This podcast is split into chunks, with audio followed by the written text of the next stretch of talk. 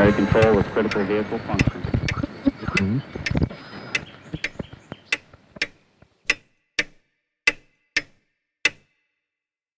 Herzlich willkommen zu Zukunft denken. Wir sind bei der 14. Episode angelangt und beim zweiten Teil zum Thema Pseudowissenschaft. Oder was sind wissenschaftliche Aussagen und wodurch grenzen sich diese von nichtwissenschaftlichen Aussagen ab?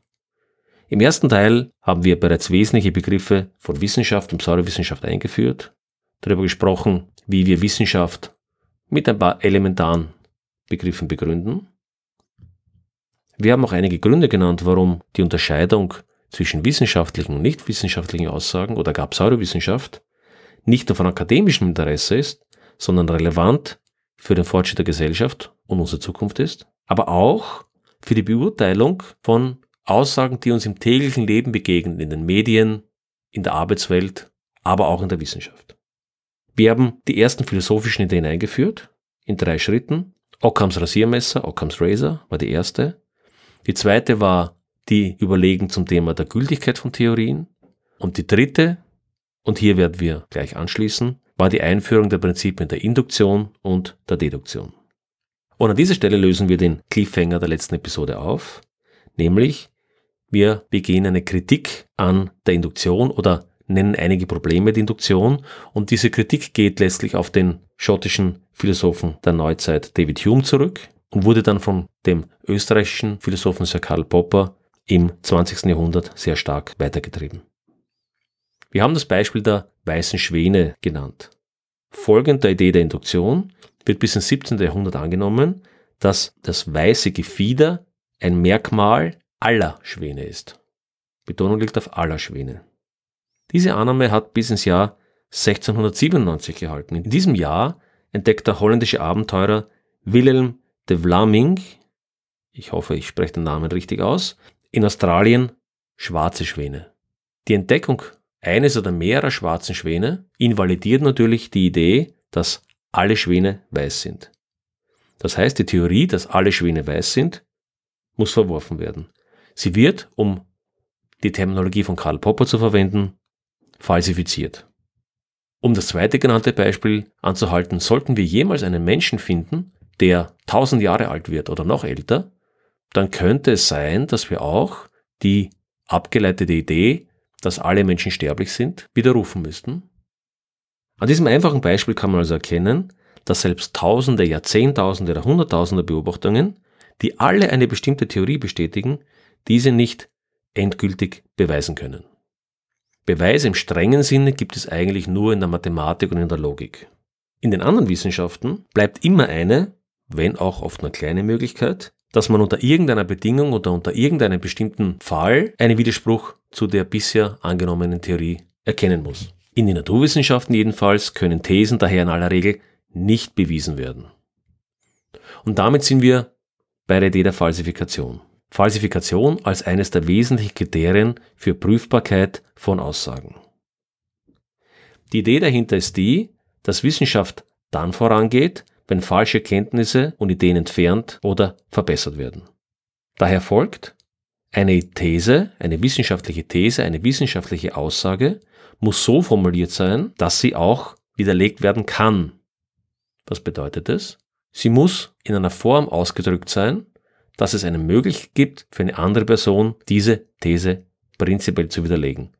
Am Beispiel der Schwäne hat sich das relativ einfach gezeigt, nämlich, wenn ich einen Schwan finde, der nicht weiß ist, der aber aus anderen Gründen ganz augenscheinlich ein Schwan ist, zum Beispiel aus genetischen Untersuchungen oder eben aus Untersuchungen anderer biologischer Merkmale, dann muss ich meine These widerrufen.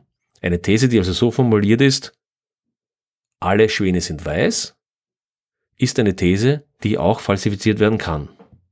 Wir sehen aber, dass selbst bei einfachen Beispielen das nicht immer einfach handzuhaben ist. Zum Beispiel ein Beispiel der Sterblichkeit. Wenn ich sage, alle Menschen sind sterblich, dann wäre die Widerlegung der These, die Falsifikation, eine, dass ich einen Menschen finde, der nicht sterblich ist.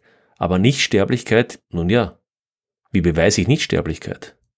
Dass jemand tausend Jahre lang gelebt hat, er könnte nach tausend einem Jahr sterben. Also wir sehen, diese Idee ist nicht ganz ohne Probleme, aber sie ist dennoch sehr wichtig, wie wir weiter sehen werden. Machen wir das einmal an einem historischen Beispiel deutlich. Die Entdeckung des Planeten Neptun. Der Nachbar des Planeten Neptun ist bekanntlich Uranus. Und der Uranus ist seit Wilhelm Herschel aus dem Jahr 1781 bekannt. Allerdings haben genauere Beobachtung des Uranus im 18. und 19. Jahrhundert nahegelegt, dass es Probleme mit Bahnabweichungen gibt, die man eigentlich beim Uranus nicht erwartet hatte. Ein Erklärungsversuch stammte von Mathematiker Urbain Le Verrier, der sich mit diesen Abweichungen beschäftigt und er kommt zur Überzeugung, dass ein weiterer Planet vorhanden sein muss, der noch nicht bekannt ist und dieser weitere Planet wäre für die Bahnabweichungen verantwortlich. Das ist eine klare Aussage. Ob sie stimmt oder nicht stimmt, war zu diesem Zeitpunkt nicht bekannt. Aber die Aussage war klar falsifizierbar, denn er hat berechnet, zu welchem Zeitpunkt sich dieser neue Planet an welchem Ort beobachten lassen müsste. Das heißt, wir haben eine wissenschaftliche Aussage mit einer klar prüfbaren Vorhersage. Astronomen haben ihr Teleskop an dem genannten Zeitpunkt an die genannte Stelle gerichtet und tatsächlich einen Planeten entdeckt. Das war die Entdeckung des Planeten Neptun. Viele Pseudowissenschaften aber oder schwach fundierte Theorien sind daran zu erkennen, dass sie so formuliert sind, dass sie eben nicht oder kaum widerlegt werden können. Sie werden teils bewusst, teils aber auch unbewusst so formuliert, dass sie immun gegen Entgegnung sind. Und es gibt da verschiedene Strategien, um dies zu erreichen. Ein ganz unterhaltsames Beispiel stammt von Carl Sagan, dem mittlerweile leider schon verstorbenen, aber sehr bekannten Astronomen und Wissenschaftsvermittler in den USA. Und zwar beschreibt er in einem Buch einen fiktiven Dialog unter Freunden. Dieser Dialog könnte in etwa so ablaufen. Der Freund sagt, ein feuerspeiender Drache ist in meiner Garage. Ich gehe zur Garage und nehme ihn mit mir und sage, zeig ihn mir. Ich kann den Drachen nirgends sehen. Wo ist der Drache?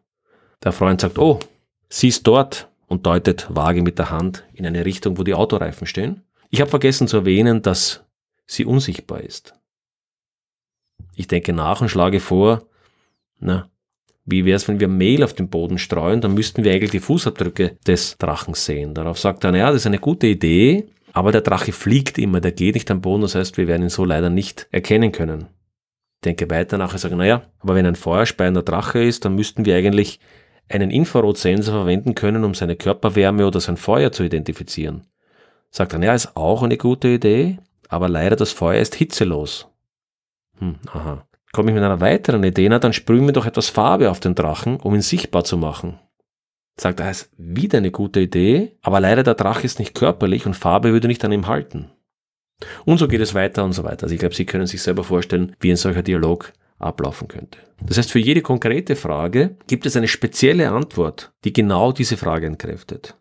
Und allgemeiner ausgedrückt, wenn Sie einen Text sehen, eine Aussage finden, wo es keine Möglichkeit gibt, die Aussagen zu testen oder die Behauptungen zu prüfen, dann muss man sich die Frage stellen, ja, was ist diese Behauptung dann wert? Was ist ein Drache wert, den man in der Garage hat, der nicht sichtbar ist, nicht fühlbar ist, Feuer speit, das nicht heiß ist, der nicht körperlich ist? Was für ein Drache soll das sein? Aber es gibt auch sehr konkrete wissenschaftliche Beispiele aus der Geschichte, die in ähnlicher Weise kritisiert wurden. Hier gibt es ein sehr schönes Beispiel des amerikanischen Psychologen Elliot Aronson über Freuds sogenannten Penisneid. Er sagt, Freud meinte, Frauen würden an Penisneid leiden, Männer hingegen an Kastrationsangst. Das wäre unbewusst zumeist, das heißt, dieser Neid, keinen Penis zu besitzen, wäre eine unbewusste ja, Sache bei Frauen, aber dennoch könnte sie zu psychischen Problemen führen. Und Freud kritisiert auch andere Kollegen, die in vielen Jahren diesen Penisneid nie diagnostizieren konnten und ihn damit übersehen hätten. Aber Freud macht es sich doch recht leicht. Diagnostiziert ein Kollege Penisneid, so ist es eine Bestätigung seiner Theorie. Wird Penisneid aber nicht diagnostiziert, so wurde er vom Therapeuten übersehen und Freud hat wieder Recht behalten. Aber die Sache geht einen Schritt weiter, denn auch Frauen selbst können nicht beurteilen, ob sie an Penisneid leiden. Denn wenn eine Frau behauptet, sie leidet nicht an Penisneid, das ist völliger Unsinn, dann hätte sie letztlich diese Angst nur verdrängt und würde sich der Wahrheit nicht stellen. Und Karl Popper, aber auch andere zeitgenössische Wissenschaftler, eben wie auch Elliot Aronson, kritisieren derartige Theorien damit zu Recht als unsinnig und pseudowissenschaftlich. Die Idee der Falsifizierbarkeit, trotz all ihrer Schwächen, ist aus meiner Sicht eine Voraussetzung für wissenschaftliche Thesen, die heute genauso gültig ist wie früher.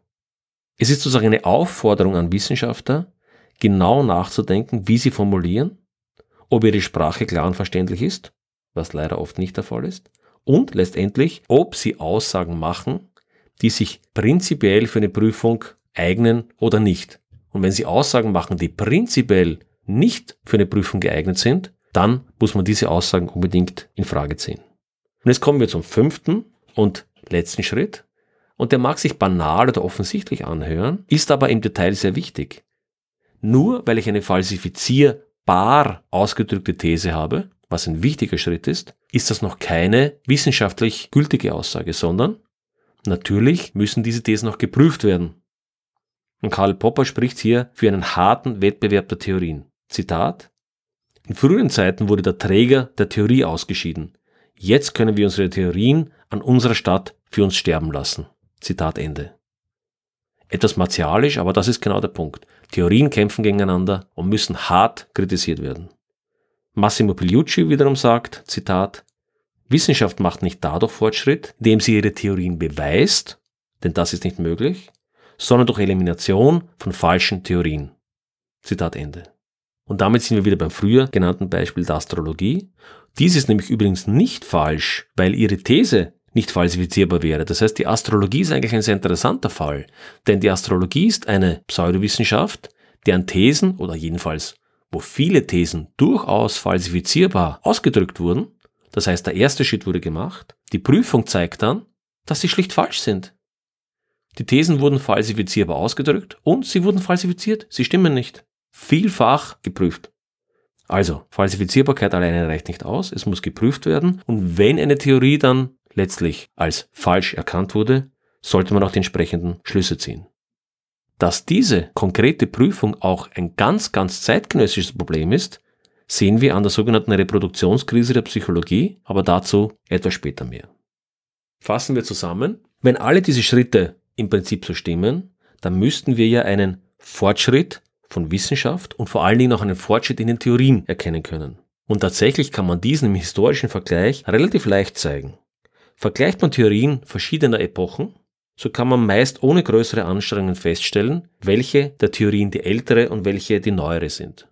Neue Theorien haben in der Regel eine größere Vorhersagekraft, das heißt, sie sind in der Lage, weiter, genauer oder mehr Fälle vorherzusagen. Das heißt, sie beschreiben mehr als die vorhergehenden.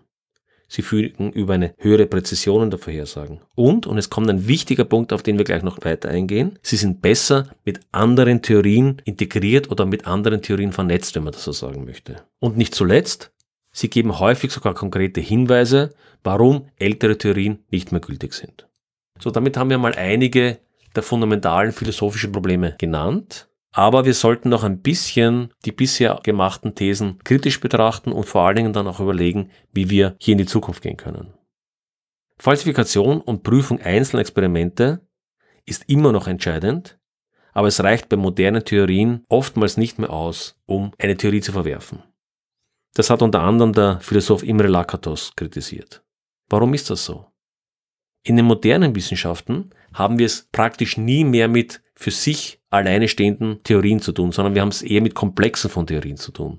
Beispielsweise medizinische Theorien bauen auf biochemischen, chemischen und physikalischen Prinzipien auf, sind also stark mit diesen verbunden. Ideen der Informatik basieren häufig auf Mathematik, Logik oder interagieren mit Elektronik und anderen Ingenieursdisziplinen.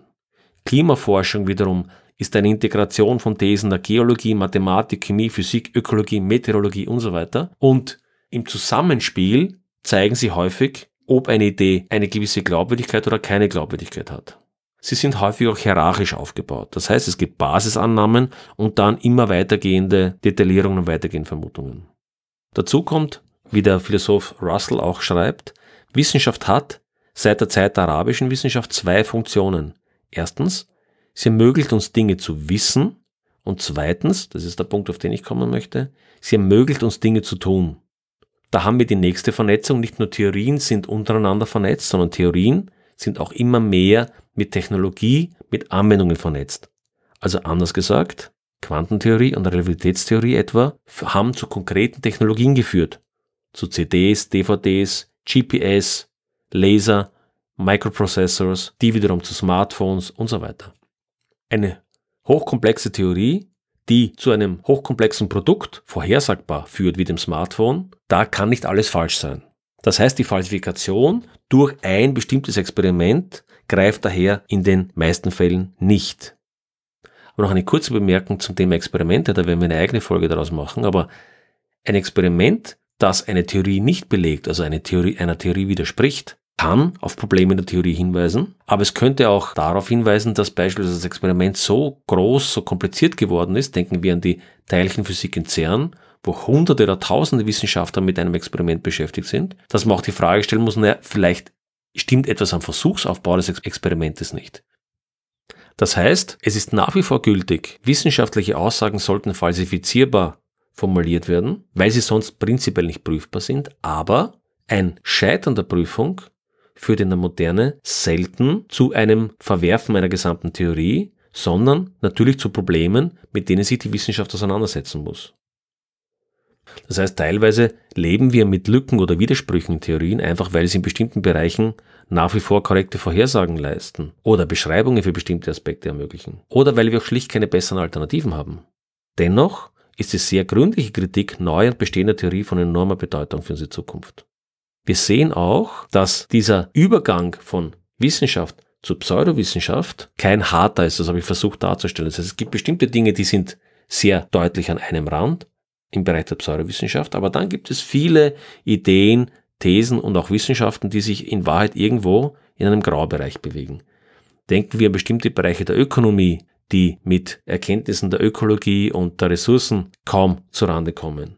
Aber auch Bereiche sehr komplexer Wissenschaften wie der Medizin, zum Beispiel Psychiatrie oder Pharmakologie, da drängt sich durchaus der Eindruck auf, dass wir hier nicht in einem Schärfegrad unterwegs sind, wie wir es uns eigentlich von einer modernen Wissenschaft erwarten würden. Ernährungswissenschaften. Und auch die Psychologie, und da vielleicht ein Wort mehr dazu, steckt in einer sogenannten Replikationskrise. Was bedeutet das konkret? Es gab vor wenigen Jahren den systematischen Versuch, bestimmte Experimente der Psychologie die letztendlich zu bestimmten Theorien geführt haben, zu überprüfen, nochmals zu machen und zu schauen, ob man eben im Sinne einer gründlichen Überprüfung der Theorien zum selben Ergebnis kommt. Und dabei ist herausgekommen, dass leider eine bemerkenswert große Zahl der psychologischen Experimente nicht reproduzierbar sind. Daher spricht man auch von der Replikationskrise in der Psychologie. Die Abgrenzung zwischen Wissenschaft und Pseudowissenschaft und die Graubereiche dazwischen sind von großer Bedeutung innerhalb der Wissenschaft, wenn man saubere und für die Zukunft relevante Wissenschaft machen möchte.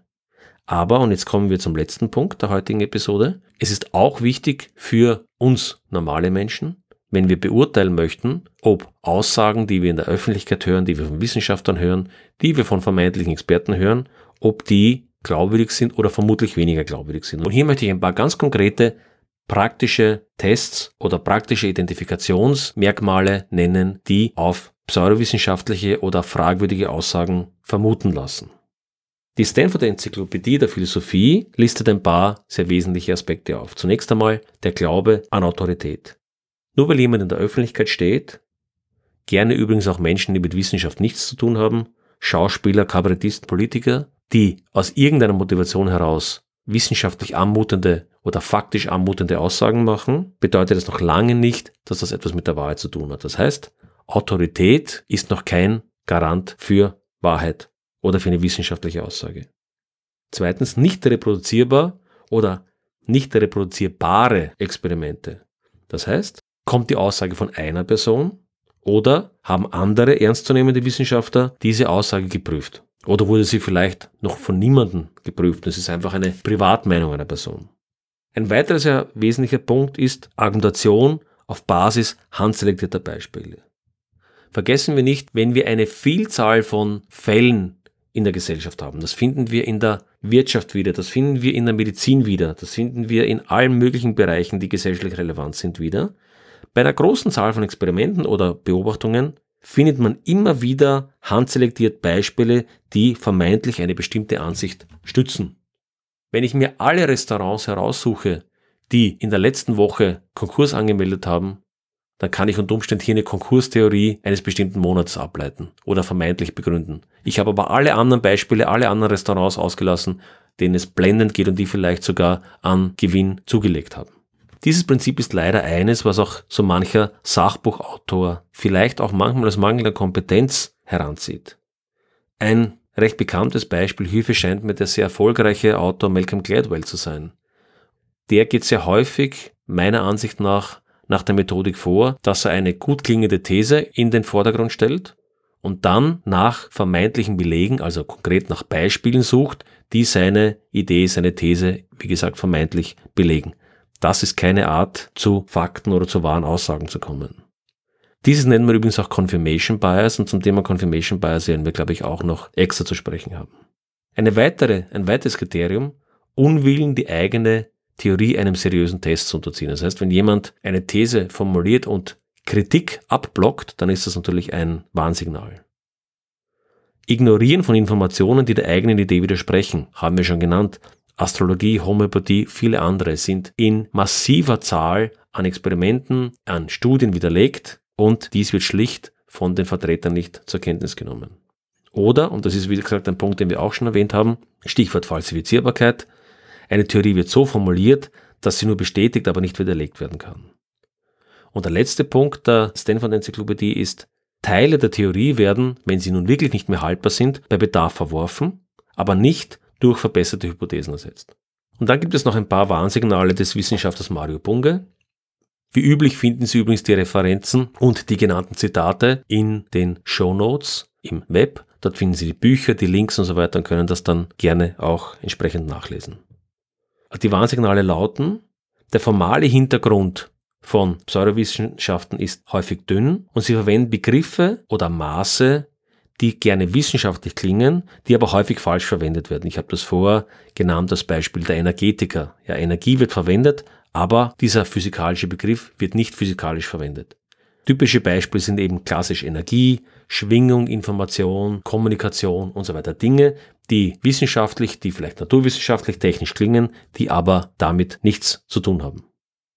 Ein zweites wichtiges Warnsignal, diese Theoriegebäude, diese vermeintlichen Wissenschaften stehen sehr häufig alleine da. Das heißt, es gibt nur ein marginales Zusammenspiel mit anderen Wissenschaften. Wie ich vorher gesagt habe, die meisten anderen Thesen anderer Wissenschaften sind weitgehend verzahnt und über Technologien, die auf zahlreiche verschiedene Thesen zurückgreifen, letztendlich miteinander verbunden, aber Pseudowissenschaften in aller Regel nicht oder nur sehr wenig. Pseudowissenschaftler betreiben auch keine Grundlagenforschung. Die behaupteten Erkenntnisse beziehen sich häufig nur auf einige wenige praktische Anwendungsfälle. Und ein letzter Punkt, der ebenfalls sehr häufig zu beobachten ist, die Erkenntnisse stagnieren. Sie beziehen sich häufig auf einen Begründer und verändern und verbessern sich im Gegensatz zu den anderen Wissenschaften wenig oder gar nicht. Änderungen gibt es vielleicht aufgrund von internen Streitereien, Abspaltung von Glaubensrichtungen oder Schulen, aber nicht durch den Druck von Fakten und neuen Beobachtungen. Ganz im Gegenteil zu jeder harten Naturwissenschaft. Gut, damit sind wir am Ende der zweiten Episode angelangt und es bleiben natürlich viele, viele Fragen offen, speziell bei dieser Episode. Das heißt, diese Episode, glaube ich, wird durch zahlreiche detaillierte Episoden in der Zukunft dann noch ergänzt werden. Wir kennen, unser Wissen ist zu jeder Zeit nur vorläufig und kann niemals hundertprozentig sicher sein.